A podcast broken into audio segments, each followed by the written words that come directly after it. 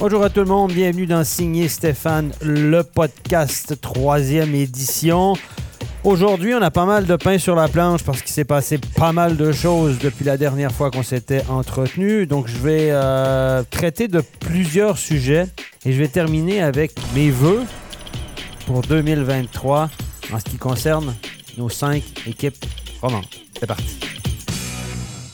Alors, dans les fêtes d'hiver, on va parler évidemment des déclarations de Damien Brunner à l'issue du match euh, du dimanche 1er janvier à Zurich, match, que les Biennois ont perdu 2 à 1. Euh, il y a eu un but euh, litigieux, pas le but litigieux, mais il y, a eu un, coach challenge pour un hors-jeu éventuel avant le but gagnant de Zurich, le 2 à 1.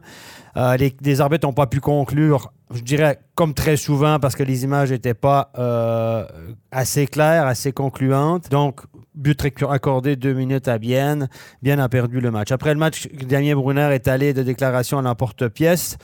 Euh, en disant je comprends pas, en gros, comme d'habitude, je comprends pas qu'on n'ait pas des caméras, la Ligue n'investisse pas dans des caméras, dans un système décent pour juger ses actions. Après le, la, la, la, Ligue amateur, les fucking Ligue d'amateurs de Christian Dubé, voilà que c'est Brunner qui s'y met.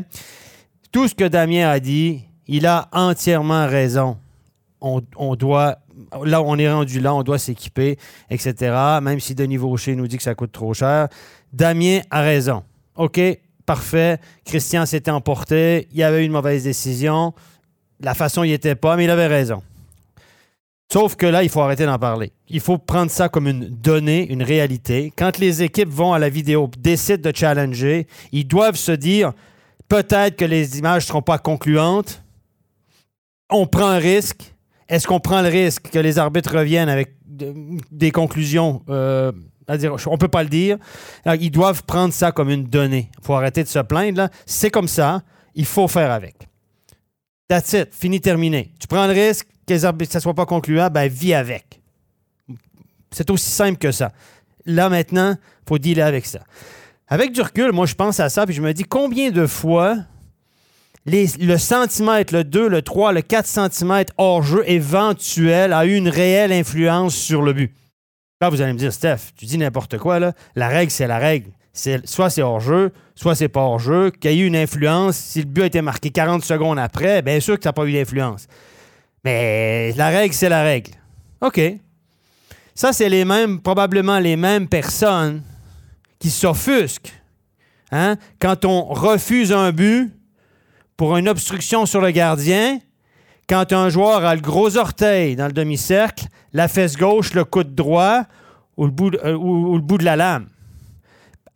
Parce que le, le gars, ici, ici, un peu dans la demi-cercle du gardien, il gêne la vue du gardien légèrement. La règle dit obstruction sur le gardien, pas de but.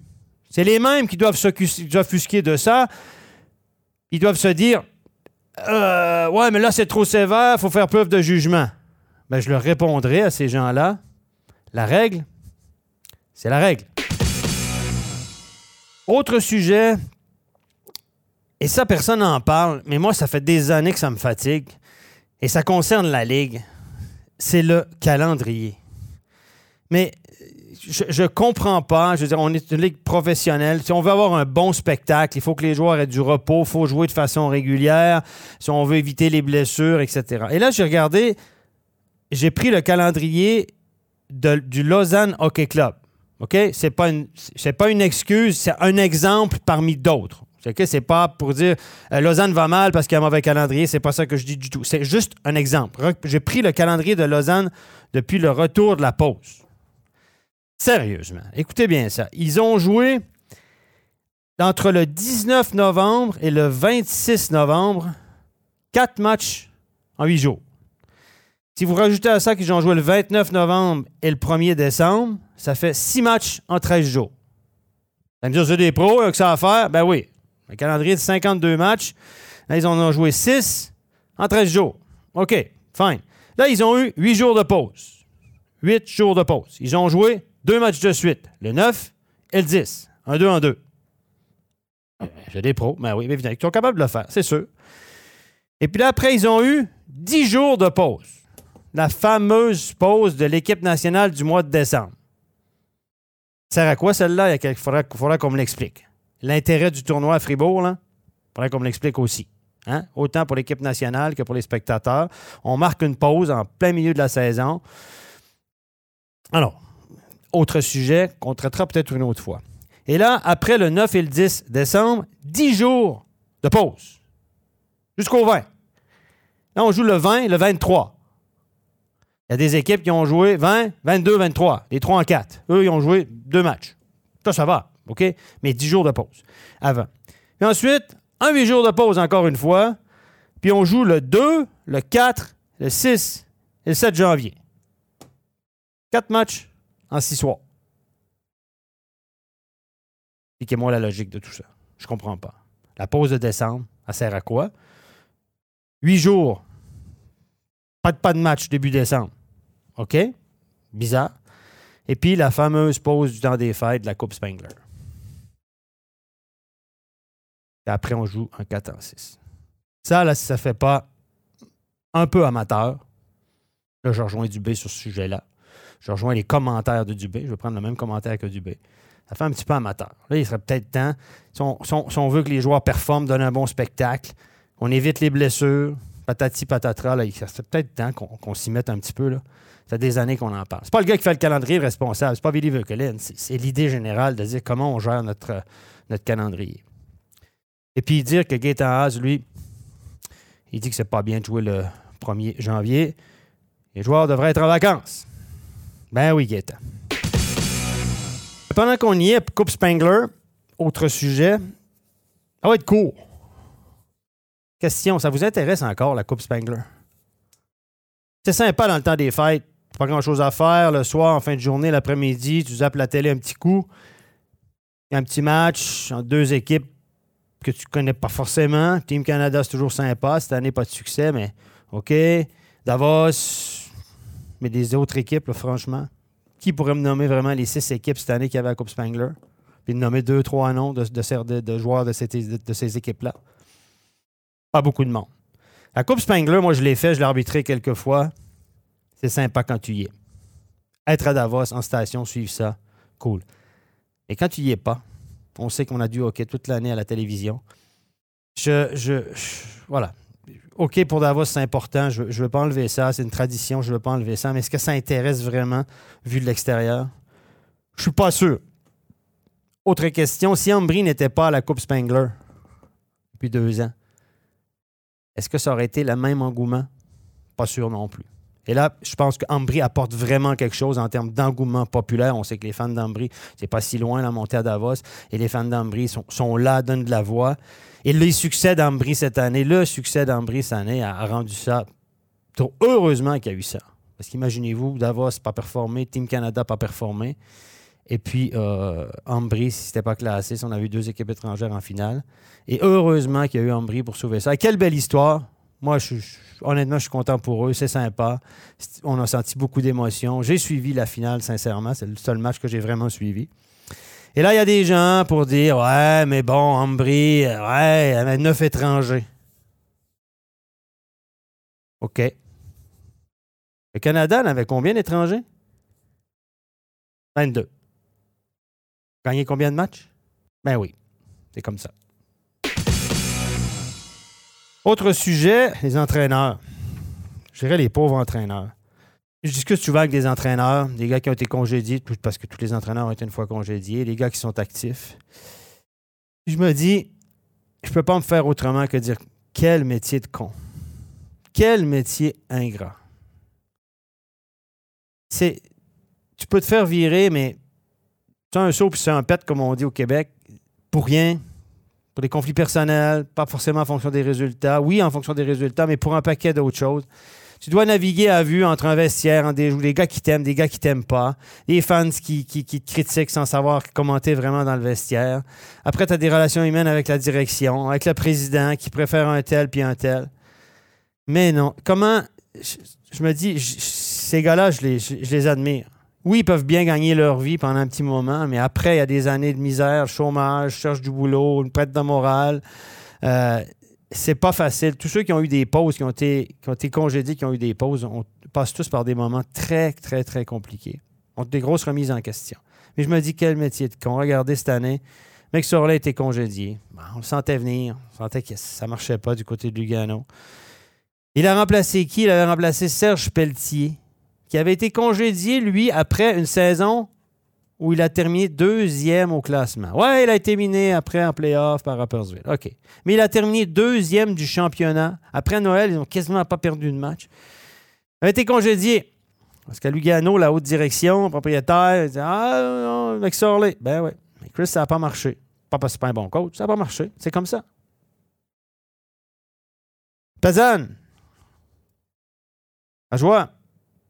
Est-ce quelqu'un qui avait expliqué où il, mettait les pieds, le garçon? Hein? Est-ce quelqu'un qui avait expliqué à Pazan, à joie, là, après un coup de une baguette magique? Ben oui. Après, après, après Gary a été congédié avec à peu près la même fiche. Et là, c'est Vauclair qui va essayer de se dépatouiller avec ça jusqu'à la fin de l'année. Lundskog à Berne. On disait l'année passée que les gars ne comprenaient pas parce qu'il était trop en avance, trop sophistiqué. C'était un, génie du hockey. Mais on avait le vote de confiance. On l'a, gardé. Et puis finalement, ben, on a décidé de le congédier cette année pour le remplacer par un gars qui a peu d'expérience en club, qui a, coaché dans les petites ligues, qui s'est retrouvé à tête de l'équipe nationale, qui avait deux, trois potes à Berne parce qu'il avait passé à Berne avant. On a engagé un, gars. Il fait un bon boulot. Mais là, on que les joueurs, tous, beaucoup de joueurs, ont dit, surpris, commençaient à s'habituer au garçon. Ça n'allait pas trop mal. Mais non. Congédié. Pas facile. À Lausanne, ben, Lausanne changeait un peu tout. Et puis le coach, ben, lui, euh, il a eu une promotion. En tout cas, il va se concentrer sur son job de, directeur sportif. Changement de coach quand même. Et à Zurich, on congédie euh, Grandborg. Franchement, Grandborg, euh, a fait du bon boulot. Le garçon n'a pas gagné de championnat. Peut-être l'année passée, il menait 3-0 par 4-3, OK. L'erreur qu'il ne devait pas faire. Il n'est pas tout seul dans le bateau. Je pense que c'est quand même un bon coach. Je ne reste pas 3-4 ans à Zurich là, c'était pas un bon coach. Je pense qu'il avait le respect des joueurs.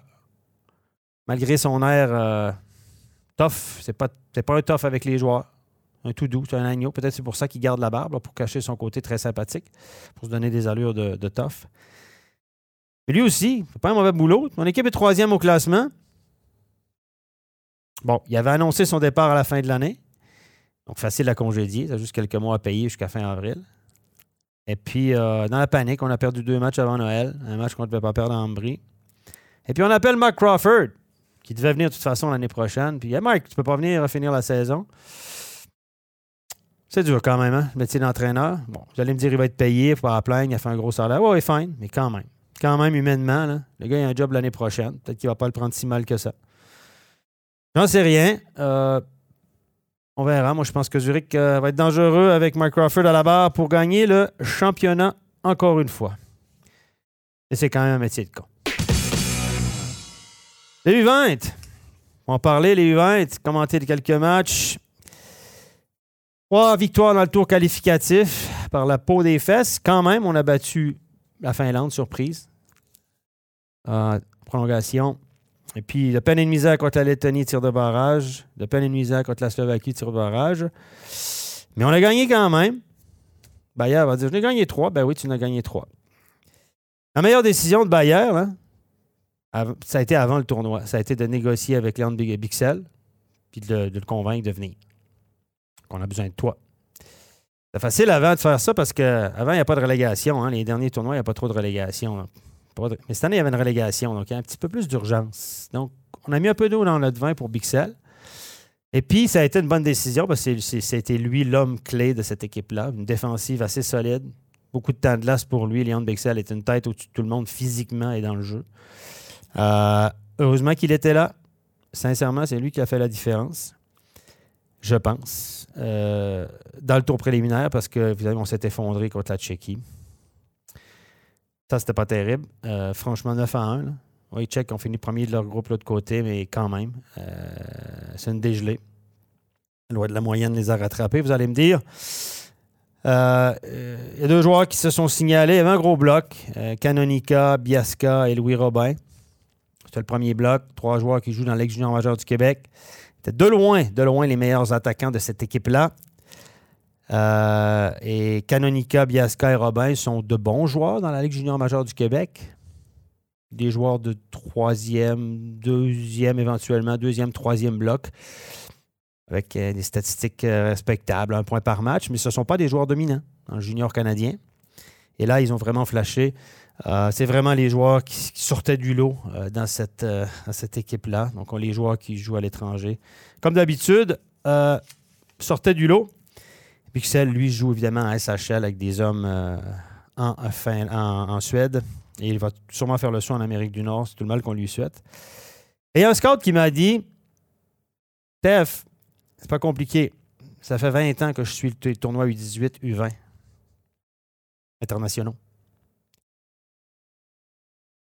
La Suisse n'a pas progressé. La Suisse est restée au même niveau depuis 20 ans. On voit les mêmes soucis, on voit les mêmes, le même manque de profondeur, certaines lacunes dans l'organisation. Mais ben oui, c'est comme ça. Et ça, ça sera peut-être un sujet. L'état de notre hockey suisse, l'état de la relève, l'état de nos juniors élites, notre système de formation. Il faudra en parler une fois parce que il y a des petits red flags, des petits, euh, des petits drapeaux rouges un petit peu partout. Tout le monde en parle dans le milieu, mais un secret bien gardé. Finalement, on va arriver à mes vœux. Les vœux pour 2023, parce que c'est dans l'ordre des choses de faire des vœux. Qu'est-ce qu'on souhaite au club? Les saisons sont décalées par rapport au calendrier, mais disons pour la fin de saison, pour cette jusqu'en avril, qu'est-ce qu'on peut souhaiter à nos clubs romains? Du côté de Genève, on, a tout seigneur, tout honneur, on va parler de Genève. Meilleure équipe, légèrement devant Bienne. Parce que Bienne est roman, on va s'entendre avec la saison qu'ils connaissent. On, les considère comme des romans. Ça nous arrange bien. Euh, Genève, ben, il faut leur souhaiter un titre. Premier au classement. Meilleure équipe du championnat jusqu'ici. Un titre? Rien de moins. Tu ne peux pas dire euh, non, non, non, on ne vise pas le titre. Euh, Zurich, sont très forts, etc. Oui, oui, oui, mais là, avec les ambitions, les joueurs que tu as engagés, les sommes investies, parce qu'il ne faut pas se leurrer, là. On, a mis le paquet. Il moyens, puis quand il y en a plus, il y en a encore à Genève. Tant mieux. Tant mieux. Parfait. Par contre, là, c'est quatre victoires dans les dix derniers matchs trois défaites de suite. C'est un petit peu plus inquiétant. Ça marche un petit peu moins bien. Depuis la pause, c'est six victoires. Depuis la pause de novembre, six victoires, sept défaites. Mais ils ont quand même deux points par match de moyenne depuis le début de l'année. C'est assez pour être premier. Donc, on ne fera pas les rabat -joie. Par contre, si je suis de Cadieux, je m'inquiète un petit peu maintenant. Et puis, je pense qu'une bonne nouvelle du côté de Genève, une, une, mauvaise nouvelle qui en est une bonne. La mauvaise nouvelle, c'est que Tom Ernest va nous quitter. Ça, c'est pour l'ensemble du hockey suisse, c'est quand même très dommage parce que c'est un excellent joueur. Un exemple à suivre. Le gars, il décide de retourner chez lui. Donc, la mauvaise nouvelle, c'est qu'il part. La bonne nouvelle, c'est qu'on va arrêter d'en parler à Genève. Ça va arrêter d'être peut-être une distraction autour du club, de je pars, je pars pas, je reste, je reste pas, qu'est-ce qui arrive, etc. Tous des éléments qui peuvent perturber une équipe.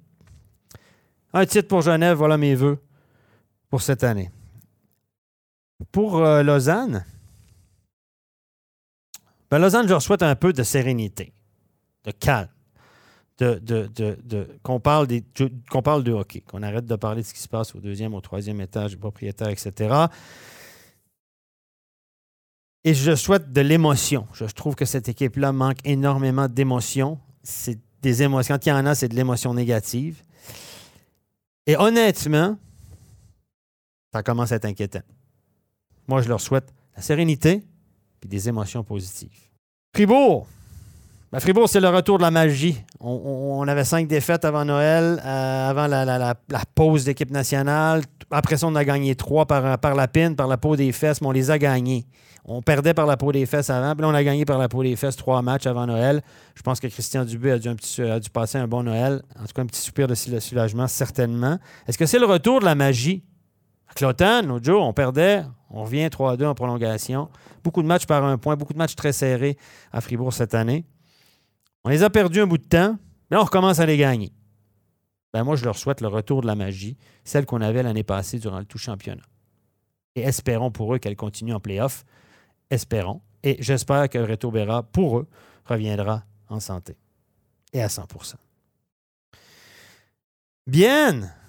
Ben bien. Même quand ça va mal, ça va bien. Bien. C'est le Fribourg. Pour moi, c'est le Fribourg de l'année passée. A tout qui tourne. Il te manque Yakovenko, il te manque euh, euh, à défense, il te manque Pierre Jean-Jacques, qui ont joué avec cinq étrangers. Les deux premiers gardiens sont blessés. C'est Simon Ritz, 39 ans, qui est dans la cage. Bah, pas grave. Ça va pas mal quand même. un point ou deux de Genève, en tout cas tout près de Genève. L'affaire qui roule. Est-ce que, est que Bien peut être champion? Je pose la question. Est-ce que quelqu'un peut mettre de l'argent sur la table, sa main à couper, que Bien peut être champion? Une question? Si c'est le Fribourg de l'année passée, si c'est le Fribourg de l'année passée, c'est qu'il leur manque un petit quelque chose peut-être. Mais la magie, on ne sait jamais la magie. Mais ça va bien, on peut se réjouir. Je leur souhaite que ça continue.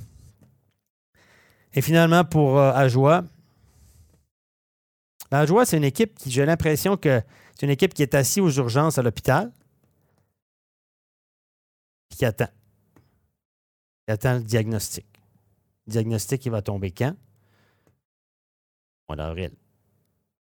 Au mois d'avril. On va se le cacher, là. Une équipe qui est assise aux urgences, puis on sait que c'est long aux urgences, des fois, mais ça va être long. On va essayer de s'occuper jusque-là, organiser tout ça, garder le moral. Et tout va se jouer au mois d'avril. Contre qui? C'est la question. il y a plusieurs équipes impliquées. On verra. Alors, ceci termine Signé Stéphane, le podcast, troisième épisode. Beaucoup de sujets, évidemment, beaucoup d'actualités. Et on se donne rendez-vous pour un prochain podcast. Signé Stéphane.